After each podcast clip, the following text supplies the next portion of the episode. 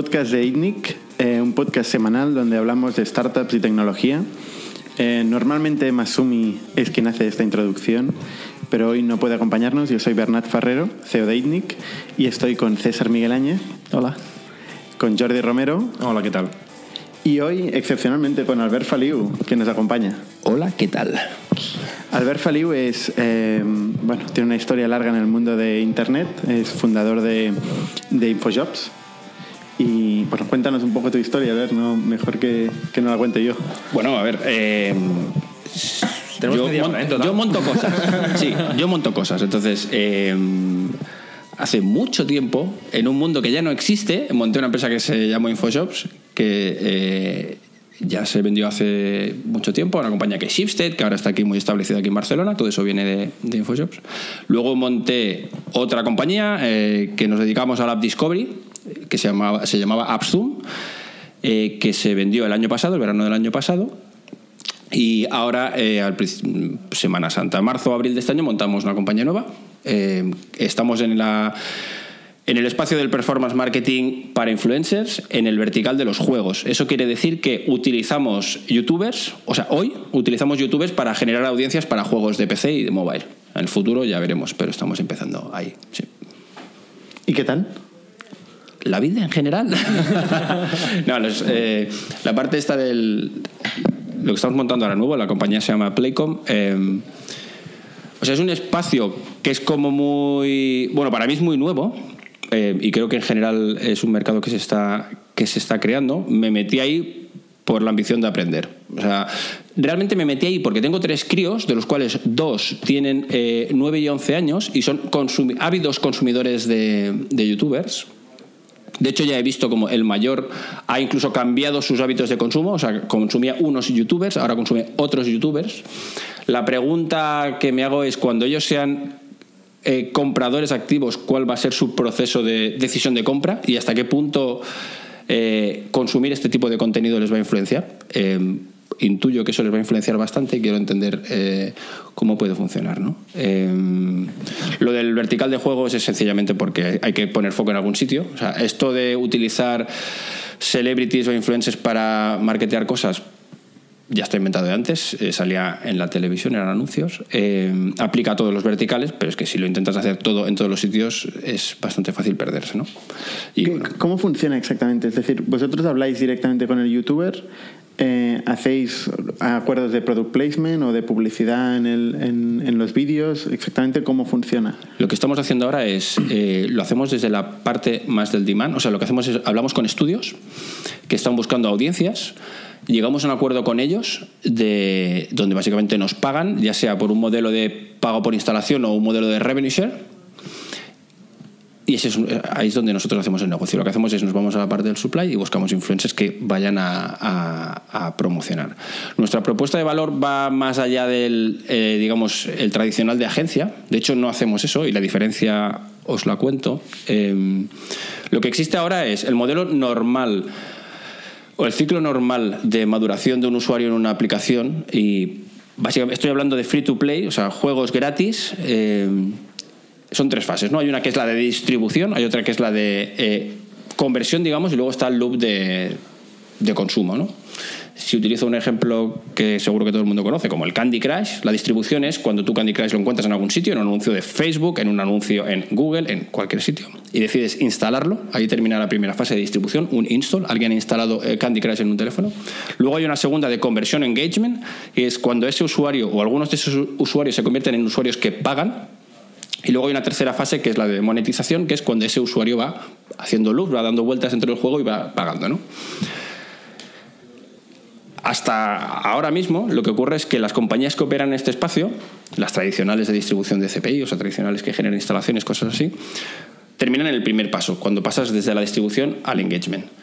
El valor ahí aún es relativamente bajo. ¿Qué quiere decir el valor es relativamente bajo? Que las empresas están pagando ahí un ejemplo. En Estados Unidos te pueden estar pagando 2, 3, 4 dólares por un usuario que instala tu juego. ¿Qué ocurre? Que de cada 100 usuarios que instalan el juego, un 5% en general acaba convirtiéndose en un usuario que paga dentro del juego. ¿Qué pasa? Que ¿Cuál es el valor medio de un usuario de estos? 100, 150 dólares al año. Claro, la gran, o sea, el valor se gana ahí, no de 0 a 5, sino de ce- de 5 a, no- a 100, ¿no? Eh, esto os lo explico porque el mecanismo habitual ahora todavía está en la primera fase, que es vía una creatividad que puede ser un banner en Facebook, un youtuber anunciándolo en su canal o alguna cosa así, lo que le pide a la gente es que se instale un juego. La gente la pone en la App Store, la gente se instala el juego y ahí terminado. ¿no? Nosotros lo que queremos es ir hasta la segunda fase. ¿Cómo lo hacemos? Hemos montado un producto que se llama Play Clips, que lo que hacemos es meter al youtuber dentro del juego. ¿vale? De hecho, el claim es juega con el youtuber, no es, eh, digamos, fíjate del youtuber por eh, sin imagen es más complicado de, ver, sino que en un vídeo se, entiende muy fácil, pero si habéis visto algún eh, vídeo de Let's Play en YouTube, que es el típico este en el que tú ves eh, en el vídeo el juego y arriba hay una esquinita, en la esquinita arriba a la izquierda hay una pequeña ventanita donde está el youtuber comentando. El valor de ese vídeo no es el juego, es el youtuber comentando arriba a la izquierda, es el entertainment que te ofrece ese youtuber. Nosotros hemos hecho que eso pueda estar dentro de un juego. Un juego de acción, por ejemplo, en el que tú estás jugando y él está reaccionando en tiempo real a lo que tú haces dentro del juego, apareciendo con una ventanita eh, comentando sobre lo que tú haces. Eso es una cosa que, que ya hemos hecho, ¿no? Y ahora lo que estamos haciendo es, o sea, en esa primera Esta fase... parte, ¿cómo, cómo monetiza? Bueno, es, es el- lo que te contaba antes. O sea, nosotros No, la del tiempo real. Es que esa es la propuesta. O sea, nosotros lo que hacemos con el estudio es decirle, mira, te vamos a traer el influencer, nosotros generamos las piezas con él, lo grabamos, generamos... Eso te tienes que imaginar el youtuber reaccionando en plan, "Oh, muy bien, lo has hecho muy bien, o menuda, hostia, nos hemos pegado, cosas así. Todo eso empaquetado es lo que nosotros hacemos. Creamos la campaña entera, trabajamos con el estudio para que integre eso dentro del juego y la propuesta de valor para el usuario es juega con el tío. Eso lo que hace es que tengas mucha más conversión en instalación y mucha Y más eso conversión en comparte, y de ahí se saca un y desde ahí es donde revenue share. Sí, correcto. Eh, otro ejemplo fácil de entender es, por ejemplo, los juegos que tienen un tutorial. Entonces utilizas al influencer para que ayude al usuario a hacer la conversión hasta el final. Y, y esto, mm, tú antes hablabas de, de tus hijos, ¿no? Que en el futuro serán consumidores a través de YouTube o serán influenciados altamente en YouTube para, para su hábito de consumo. O no, ¿eh? Bueno, es probable, ¿no? Lo- yo me lo creo. ¿Esto es una cosa de, de aquí 10 años, de aquí a 2 años o hace 5 años? Porque YouTube tiene 12 años ya. No, esto está ocurriendo ahora. ¿Eso está ocurriendo ahora? Claro, lo que ocurre es que es un mercado que no es líquido todavía. O sea, ahora mismo os tenéis que imaginar que los youtubers eh, es, es una pirámide. Y los de arriba del todo, que son los más, digamos, prominentes, son los que es- están controlando el mercado. Es un mercado que todavía se basa en métricas de vanidad, donde hay empresas, advertisers, que están invirtiendo en esos tíos, donde las transacciones comerciales se basan en volumen. Yo tengo tantos gacillones de subscribers, de views, de lo que sea, y me vas a pagar prepayment por adelantado tanto dinero. Eh, donde es difícil medir la conversión. Entonces, al revés, es la, o sea, nuestra visión es, hay una fuerza de mercado, nos parece a nosotros, que es que va a hacer que ese mercado se vuelva medible eh, y esa distribución se ponga a disposición de los advertisers. Es como Facebook cuando todavía el valor estaba en tener más likes que no en generar más tráfico y más conversiones, ¿no? Sí, sí. Pero en general el modelo de televisión es un modelo muy indirecto, ¿no? Basado en estadísticas, basado Sí. en... o sea, realmente no, no existe a día de hoy un modelo de contenido media eh, que pueda monetizar directamente a performance, digamos, su, su publicidad. Eh, o sea, estamos hablando realmente de, de un cambio brutal en, la, en, en el contenido, en la industria de contenido. O sea, desaparición completamente de los canales generalistas Ajá. y, y segmentación en el propio contenido que te permite eh, pues targetizar cada uno de, de los contenidos por separado, pero vosotros vais más allá y directamente involucráis eh, la persona que está generando contenido llegando a un acuerdo con ellos directamente. ¿no? Exacto. Porque esto en el fondo es el modelo de negocio, esto lo hemos hablado alguna vez, de las, de las propias plataformas como YouTube o Twitch, en el caso de gaming. ¿no? Eh, o sea, en el- vosotros lo que estáis haciendo es llegar a acuerdos por fuera de las plataformas. Sí, sí, claro. Nosotros no, no somos plataforma en ningún caso. No, no. O sea, hoy hablamos de youtubers porque hay youtubers, pero eh, ¿qué será, qué es un influencer mañana o el mes que viene o el año que viene? No tengo ni idea. Pero es que eh, existen ya cosas. eh, Instagram también. Por ejemplo, te voy a introducir el tema de los chinos, que tú querías hablar de los chinos. Eh, en la China hay. Pues ahora mismo hay una guerra de tranquilamente seis o siete plataformas distintas de influencers que son aplicaciones donde básicamente te tienes que imaginar una app de webcams, pero no son webcams con el contenido tradicional de las webcams, sino de cualquier cosa. O sea, la gente ahora hace live eh, broadcasting de cualquier cosa. estoy comiendo, estoy aquí, estoy haciendo aquí un podcast con los amiguitos de ITNIC, cosas de esas. Habría que hacer un Y hay- Instagram Live, ¿no? Hay modelos. ¿Qué lo dices? ¿no? Entonces, hay- pero entonces, ya tienen modelos montados donde eh, hay retribución. Entonces, lo que ocurre es que tú estás consumiendo eso y estás viendo que los de Indie que están haciendo el podcast y te gusta y quieres hacer un like. Esos likes están contados y los compras.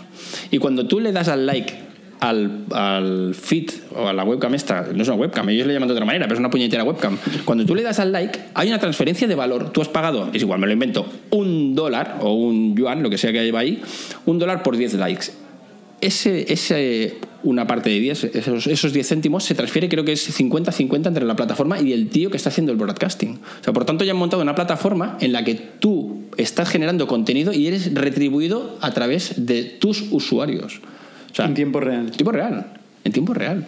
Claro, es que eso. Pero esto está ocurriendo ahora, ¿eh? O sea, ahora mientras estamos hablando hay alguien dándole a un like en Beijing y Ahora pagándole mismo- a un tío Tenemos a Masumi entrando en nuestro Instagram Masumi Live es- diciendo que es muy interesante. Es muy interesante. Esto que estoy diciendo es muy interesante. Eh, Vamos a habilitar un PayPal para que puedan hacer. Exacto. Bueno, a mí es que, o sea, bromas aparte, a mí me parece muy interesante. Eh, porque es es que un poco raro, ¿no? No estamos acostumbrados a ver la tele y estar pagando para, por- al tío que está hablando, ¿no? si a ti te parece raro, imagínate a mí que tengo 40 años. O sea, o sea, yo, yo cada día me tengo que esforzar en entender estas cosas. Cuando dices, eh, cuando dan un like, ¿se paga? O sea, ¿te refieres a que es un pago directo? O sea, sale de la cartera de, Sí, sí. de la O sea, persona que da Tú tienes like. tu. Igual que tienes en el Candy Crush tus, no sé qué son, diamantes y los puedes comprar, pues en las plataformas estas tienes tus likes y se te acaban y los gastas. Y los gastas dándoselos a otros y les, en plan, oye, reconozco tu curro y pum, y esto te da pasta. Claro, y eso imagínate luego conectado con un tema que sé que a Bernal le gusta mucho, que es el tema del blockchain. ¿Sabes? O sea, imagínatelo, si es que esto ya se va más allá de. Es que ahí la gente lleva estas aplicaciones para todo, ¿no? En China, las WeChat y tal, que. Bueno, WeChat es alucinante, ¿lo habéis visto? O sea, O sea, haces todo. todo, pero todo es todo. O sea, es que la gente no lleva la cartera en China. No, vas con el WeChat, co- te metes en, una, en un Starbucks de estos falsos que tienen ahí y pagas con el WeChat. Tienes un QR ahí que lo escaneas con el WeChat, pides lo que quieres, te viene el camarero y te lo trae a la mesa, directo. Ciencia ficción. ¿Tú has estado hace poco, no? En China. No, yo no he estado, pero... Ah, no, alguien de tu equipo Sí, fue. Sí, sí. Vaya tela. ¿Y habéis eh, cerrado muchos youtubers chinos o qué? No, youtubers no, fuimos a ver estudios. Estudios. Sí, sí, sí. Y sí, hemos traído mucha faena de ahí. Y es la ¿Los gran diferencia... de ahí de dónde los sacáis? De... No, es que claro, lo que ocurre es lo siguiente.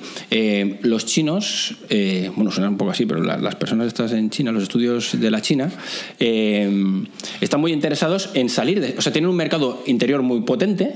Hay muchas empresas, estudios que lo están haciendo muy bien allí, les va muy bien y quieren salir fuera. Pero para ellos salir afuera es tan difícil como para nosotros entrar allí. Correcto. O sea, este es un tema que hemos hablado alguna vez por aquí tomando un café, que nos da un poco como de, de miedo, está muy lejos, nos parece muy extraño, pero en cambio nos atrevemos a ir a Estados Unidos o a Inglaterra y nos cuesta mucho plantearnos ir a, a China, ¿no? Es que y es- hablo es de que es startups. Pero, pero no sé qué decirte. A ver, aquí en, estos- en los países de Europa, de Estados Unidos, hay seguridad jurídica, puedes entrar, o sea, tienes que entender cuál es la regulación y, y las características, obviamente, de cada mercado, pero más allá de esto, no tienes la problemática burocrática y, y que, tiene China. O sea, que básicamente tienes que encontrar un partner ahí, montar a medias probablemente la empresa con alguien de ahí y probablemente tienes que pasar por una serie de barreras eh, burocráticas eh, con el partido, con, yo qué sé, Sí, con la lo que pasa es incluso, y todo eso es, es absolutamente como tú describes, pero que es que yo lo que estoy observando de trabajar con ellos, ya no está- o sea, eso aparte, es, es que es, es que es como son ellos. O sea, es que van a gas, pero a gas. O sea, tú aquí vas con tu cajita, creo que el otro día te lo contaba a ti, ¿no, Jordi? Tú vas con tu cajita a vender. Dices, mira, yo hago cajitas. Esta es mi cajita. Entonces aquí en el West, te pasa que Europa o América, lo que ocurre es que la gente se tira para atrás. Ahora me tiro para atrás. ¿no? En plan, vale, cuéntamelo. Tú me lo cuentas y ya si eso yo veo si esto me impacta. Y ya tal. Tú a los chinos se lo cuentas. Dices, yo hago cajitas y lo primero que hace el chino es abrir la cajita. A ver qué hay en la cajita. Y, y toca todo lo que hay dentro de la cajita. Los tíos, o sea, van a fondo. Eh, de hecho, nosotros lo, que nos ha ocurrido es eh, con nuestra propuesta de valor cogimos y nos fuimos a ver a los grandes eh, publishers, los grandes, cualquiera de los que estáis pensando, electrónicas, cosas así. Fuimos a contarles nuestra movida y todos, ostras, es muy interesante esto que me estás contando, ostras, esto, y además es el primero que me lo cuenta, joder, felicidades, no voy a hacerlo. No voy a hacerlo porque es- esto es hay mucha incertidumbre con esto, tío. O sea, hazlo y cuando lo hayas hecho unas cuantas veces, ya si eso hablamos. Entonces, cambiamos el foco y dijimos, bueno, vamos a centrarnos en vez de en grandes publishers, en publishers que lo están haciendo bien en las stores, en- a nivel de revenue, que generan revenue. Eso es la, la- la columna esta de grossing en las stores. Eh, identificamos unos cuantos, vale. Los que identificamos, la mitad eran chinos. Pero eso nos dimos cuenta después. Incluso aplicaciones que tú las ves y te intuitivamente te parecería que son, porque mimetizan el, el- el consumo occidental, son chinos. Entonces nos fuimos a la China. Y lo que ocurrió con los chinos es que, es, es que de 14 con los que hablamos, 6 nos dijeron que sí. 6. Es una diferencia bestial. Pero es que nos pasan cosas como. O sea, es que, que, que, que te escapan. Es que es la diferencia cultural. O sea, mira, ayer era. Ayer o antes de ayer. Ayer o antes de ayer, no recuerdo. Estaba hablando con unos de ellos. Esto no es uno de los que cerraron, sino unos de los que se quedaron ahí calientes, en plan, lo estamos mirando. Y el tío nos dice: Oye, mira, vamos a hacer una cosa. Me vas a contar la integración técnica, la voy a hacer y cuando esté hecha decidiré si lo hacemos. Si quiero tirar adelante con el deal. Que es como justo al revés. No, o sea, ¿Y cuál era la explicación? ¿O no hay ninguna? no, no, que- Misterio para el lector. Bueno, pues sí, exacto. no, mm, o sea, es que no tiene. O sea, decir, giro. no tiene una. tiene ningún sentido, ¿no? O sea, para, nosotros, no. no a eso quiero decir, para nosotros, para mí no tiene lógica, pero para él la tiene toda. Supongo que para él al final dirá, mira, mm, no tiene, entiendo que su análisis será, no tiene coste. A ver, la interacción tampoco nos penséis que es la, muy, muy complicada, ¿no? Pero al final es, oye, no tiene coste y eso me reduce mucho el riesgo de mi decisión, voy a hacerlo. Aquí, pues, joder, me extrañaría tanto, me extrañaría tanto que alguien me, me hiciera. me Porque aquí el coste es otro, seguramente. Y en Estados Unidos no, ya no te digo Es que a lo mejor tiene que ver con eso, no, no lo sé. O sea, de hecho, el tema es intentar aprender todas estas cosas, ¿no? Pero son muy cañeros, ¿eh? Son muy cañeros. Sí, sí. Incluso, por ejemplo, o sea, y, y ahora te conecto con el otro tema que querías hablar. Joder, man. Me querías hablar la presentación de haber peleado. es verdad, vale, pero me callo, Deu. No, no, no, no, no, No, pero es que, es que, es claro, estaba pensando, antes hablamos de las motos eléctricas. Sí. Vale. ¿Tú sabes, tú sabes que los, eh, en China se prohibió en el 2003 circular con moto? Las motos, la gente no puede ir en moto, tío, en las ciudades en China. Está prohibido. Entonces, o sea, hace 15 años que van con motos eléctricas. Perdona, con bicis eléctricas. Entonces, eh, eh, esto me contaba un, chaval que en dos años, menos de dos años, han desarrollado un sistema de bicis de estas dobles. O sea, no como aquí en Barnal Bici, que siempre cuando la vas a buscar no hay y cuando la quieres dejar está lleno. No, no, no. Bicis que van sueltas. Pero lo han montado, es que eso, en, en un año y medio tú, o sea, es que lo tendrías que haber visto. O sea, me enseñaron un vídeo donde grababan un, sitio donde la gente dejaba las bicis. O sea, es que te, piensas que estás viendo un GIF con un loop y no. O sea, es que no se acaba nunca. O sea, tienen. Los tíos van a saco. O sea, es que es- cuando os digo que van a gas, van a gas. O sea, ellos cogen y dicen, aquí diríamos, uy, es que las bicis valen dinero, nos las van a romper. No, ellos dicen, bueno, me las van a romper, pues voy a hacer más. Que a lo mejor es lo que decías tú antes, Bernate, que es un tema de coste o no, no sé muy bien, ¿no? Pero claro, yo pensaba justo en esto el otro día con esto de los Icultras, que justo lo probé, lo de la moto eléctrica, y claro, yo pensaba, es que a lo mejor lo estamos leyendo mal, es que, es que desarrollar la moto eléctrica no tiene ni sentido. O sea, pensaba en Barna y digo, hostia, las bicis, el bising está bien, pero, pero está mal. Porque, porque pasa lo que te decía, que es que no, no va, no, la oferta y la demanda no, no es está. reliable. No, no, no Cuando puedes. necesitas- No, no. O sea, y, y el otro día en Seattle vi lo de la, la gente esta de eh, Line Bike, se llaman, que son unas bicicletas que son dobles, van con una especie de un candado GPS que las abres y las cierras con la app. Como y- Lake Ultra o como. como el Ultra, pero son bicicletas. Ya, ya. Vale. Y, y- no, pero, pero, Pero que las la bici parece que es más robable, pero Sí, con eso ya no es robable. pesan menos, ¿no? Sí, pero, Pero ¿y dónde las dejan en un árbol? donde quieras, en medio de la calle. ¿Cómo se aguanta? Bueno, pues con las un bicicletas caballete. tienen un caballete. ¿Es una bicicleta con un caballete? En un caballete. Sí, como que la mayoría Mira, de bicicletas. ¿Cómo que la mayoría de Pero es que bicicletas? es súper- pata, pata- pata de Sí, cabra. bueno, pero para sopla y cae. No, no. Una moto Tal también, cual. ¿eh? O sea, pero te lo Dale digo. una o sea, hostia a la moto. O sea, en Seattle estaba. Había bicis de esas por todos lados, pero por todos lados, literalmente. Hay unas bicis que además son muy cantonas porque son como amarillas y verdes y están ahí en el puñetero medio. Y tú vas y te coges la bici, un- te sale ahí con la pegatina, además, rollo ahí, venga, date de alta ahora, te Es regalamos. privado, ¿eh? Por eso no es municipal. Es una, empresa, es una sí. empresa, De hecho, esta ¿no? semana ha salido que le han metido como 12 o 15 millones de dólares a la empresa esta.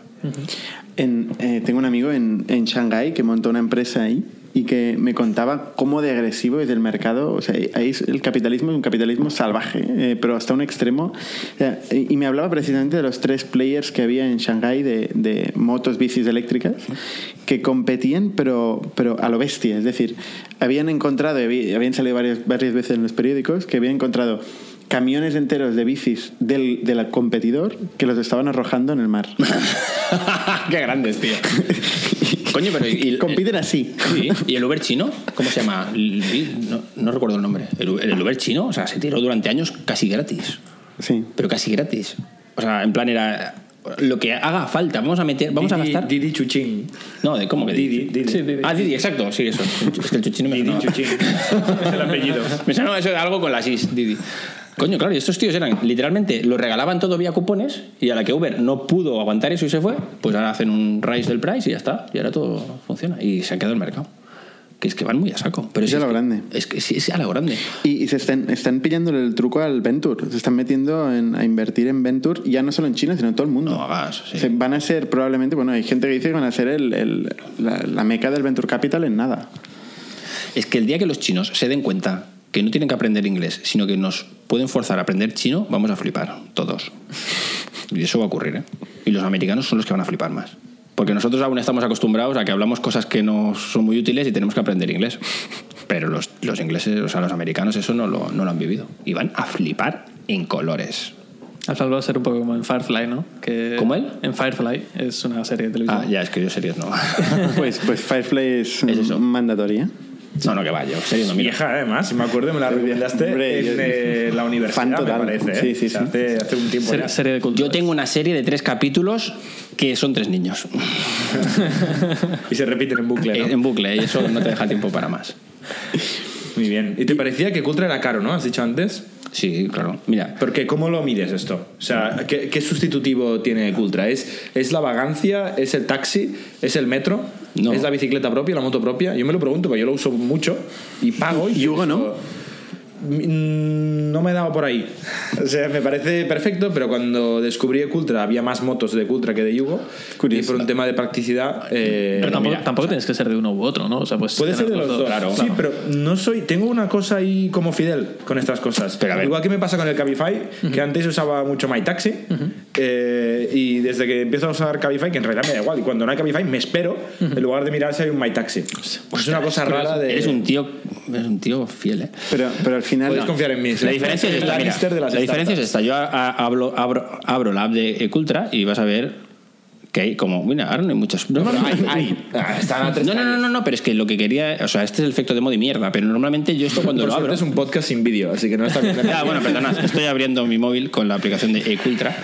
Y entonces, eh, o sea, esto es como realidad de esta virtual radio, radio radiada, ¿no? Instagram Live para que la gente lo No, no, no, pero al final es que. Pero no, ya lo ves. O sea, tú miras las lágrimas que hay de Cultra y si abres esta otra. No, no tengo la, la que me decías tú, el yugo, pero tengo estos que se llaman Scoot. Si te pasa el cupón hoy. Ya, pero no me ha dado tiempo. Entonces, Sí, estas también las he visto yo. Y Moto 4 o no sé qué. Ojo, No, estos no los he probado, pero claro, mira las motos que hay. O sea, las puedo contar. 1, 2, 3, 4, 5, 6, 7, 8, 9, 10, 11, 12, 13, 14 en 3 kilómetros a la redonda. Sí, sí. O sea, esto no sirve. En el este de Barcelona. Esto no sirve. Aquí hay una masa crítica brutal. O sea, si tú sabes Es que- eh, tienes una reunión en 10 minutos, bajas a la calle, pillas un Ecultra y llegas a tiempo, confías en él. Es que sí. Si no, como lo mismo con el Cabify, ¿eh? hace un tiempo mm, te tenías que esperar un cuarto de hora. Ahora, en 5 minutitos, siempre está por el centro de Barcelona un, un conductor que te viene a buscar. Esto de Cabify es como Uber, ¿no?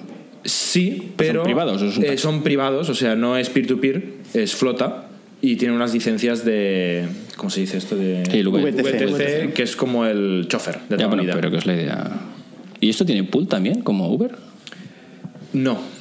No, es privado. O sea, es como el Uber original. No el Uber X, ni el Uber Pool, ni el Uber los 14 que han hecho. eh, es el Uber original. O sea, gente mm, con camisa, Uber coche Black. bonito. El Uber clásico. Uber ahora, Black. ahora se llama Black. Vale, antes se llamaba Uber. Em, ¿Qué te iba a decir? ¿Con qué lo comparas lo de la moto eléctrica? O sea, ¿a ti a qué te sustituye? Eh, mira, yo a veces eh, vengo aquí, ¿no? A Itnic, y a veces vengo en coche, entonces no me sustituye a nada, pero a veces vengo en tren y me bajo en la Sagrera. Entonces normalmente vengo con la bici. Que de la Sagrera aquí a De la Sagrera aquí- 10 minutos en bici. No, más, más. ¿Más? Sí, sí. Yo es que no entiendo cómo tardas tanto. ¿Por qué no haces? Te das una vuelta a Barcelona, ¿no? Para llegar aquí. No, La no. Sagrada está cerca. Pero los Está semáforos hay que respetarlos Sí. cosas. Y la Sagrera- o sea, tardo más o menos lo mismo con la bici. Eh, Ecultra este lo, util- lo he utilizado un par de veces. Antes justo con Bernat le decía, porque le decía, hostia, me ha parecido caro. Y le hacía, le enseñaba, o sea, tardé 19 minutos desde una moto que la- estaba a la salida de Sagrera Cinco- hasta, Cuatro euros y medio, ¿no? Cinco euros. claro, 4,56. Que es caro. Claro, es que eso es un taxi, tío. Vale. Es la mitad de un taxi. No, yo lo tengo más Bueno, o no sé- no sé lo que vale un Cuesta taxi, la pero- mitad que un taxi. Bueno, de la Sagrera aquí es que no tengo ni idea de lo que vale un Pero. taxi. mm, 8 tienes que pavos, ¿vale? Joder, qué caro. No, no. Es que tarda 10 taxis minutos de cualquier sitio de Barcelona a cualquier sitio de Barcelona. O sea, realmente eh, más de- es una ciudad muy pequeña. Sí, vete, vete a la oficina de la casa, ¿eh? 10 minutos, ya me contarás cómo. No, pero es que además. del extremo. Esto piensa que es que no lo cuentas, o sea, te lo dice, mira, te lo voy a enseñar. Eh, la app te lo cuenta. Evidentemente, claro, ¿qué pasa? Que te cuentan cuando sacas el casco, cuando lo vuelves a guardar. Sí. Bueno, Tiene- yo creo que eso lo cuenta. mucho la tecnología por eso. La app es un poco la entorra. Es un poco Hensiger. paciencia. Una de las diferencias entre Yugo y Ecultra es que Ecultra, el setup y el turn off, digamos, es eh, mucho más lento que Yugo. Yugo es muy rápido.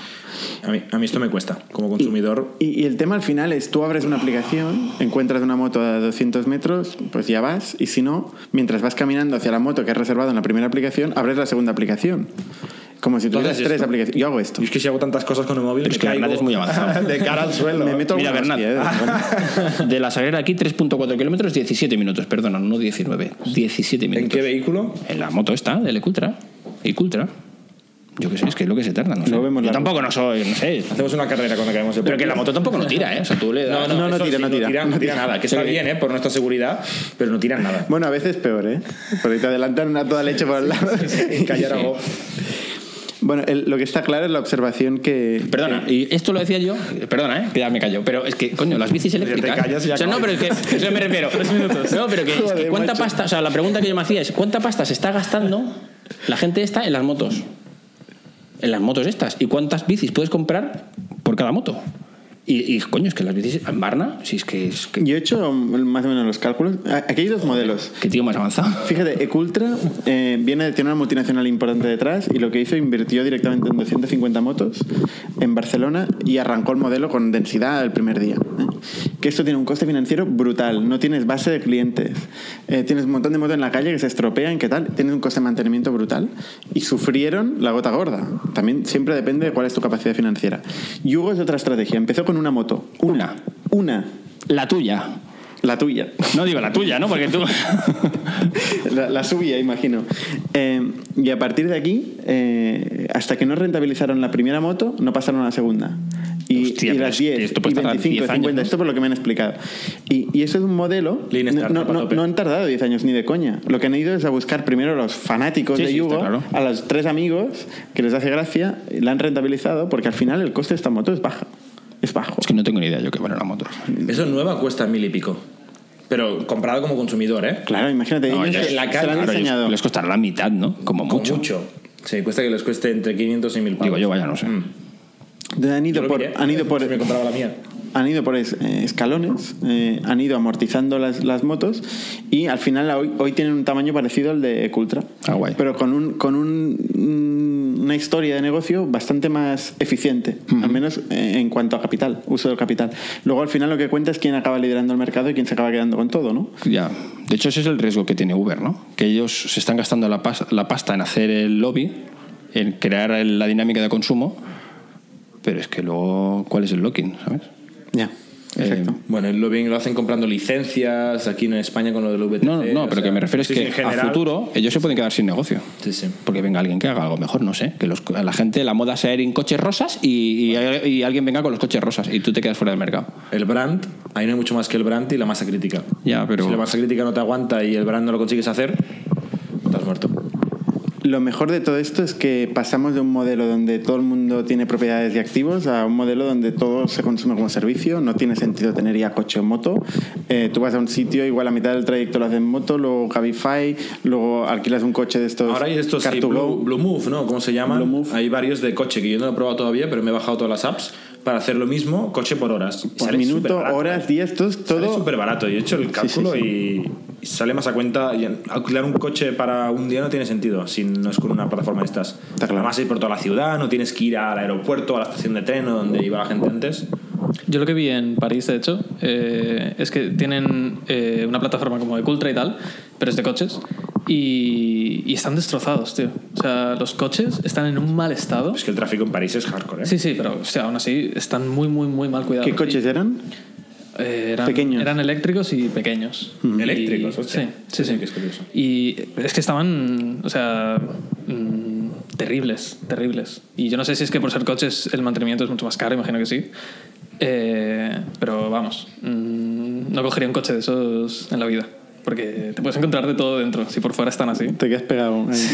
Total- totalmente, totalmente. Bueno, que esto con los cascos hace un poco de grimilla, ¿eh? También, hace Las grimilla, motos sí. estas, el casco no sabes qué ha pasado ahí. Te dan protectores de estos de. Sí, pequeños. A mí me da más mal hospital. rollo el protector porque digo, ¿lo necesito? A mí lo que me pasa es que me van pequeños, soy muy cabezón. Y me apretan en la frente. que sí, tío. Yo no te cuento cómo he visto- con, la, con la barba, la cinta y tal. No, y- pero es que he visto que estos, estos de Yugo tienen dos medidas de casco. Eh, lo he visto en, el- en la web que lo ponía, que hay como la mediana y la cabezona. Pero Eso pone, no sé. Tú Puedes no- pagar un extra. no- Yo no, extra nunca me he fijado. Joder, es mentira. lo pone en la web. Bueno, yo creo que eh, llevamos media hora, lo podemos dejar aquí. Eh, gracias a todos por, por asistir. Eh, eh, normalmente lo que hacemos es vamos invitando a gente que está a nuestro alrededor. Hoy pasa Valverde y le hemos cogido traición. Sí. Gracias por, por participar y nos vemos la siguiente semana.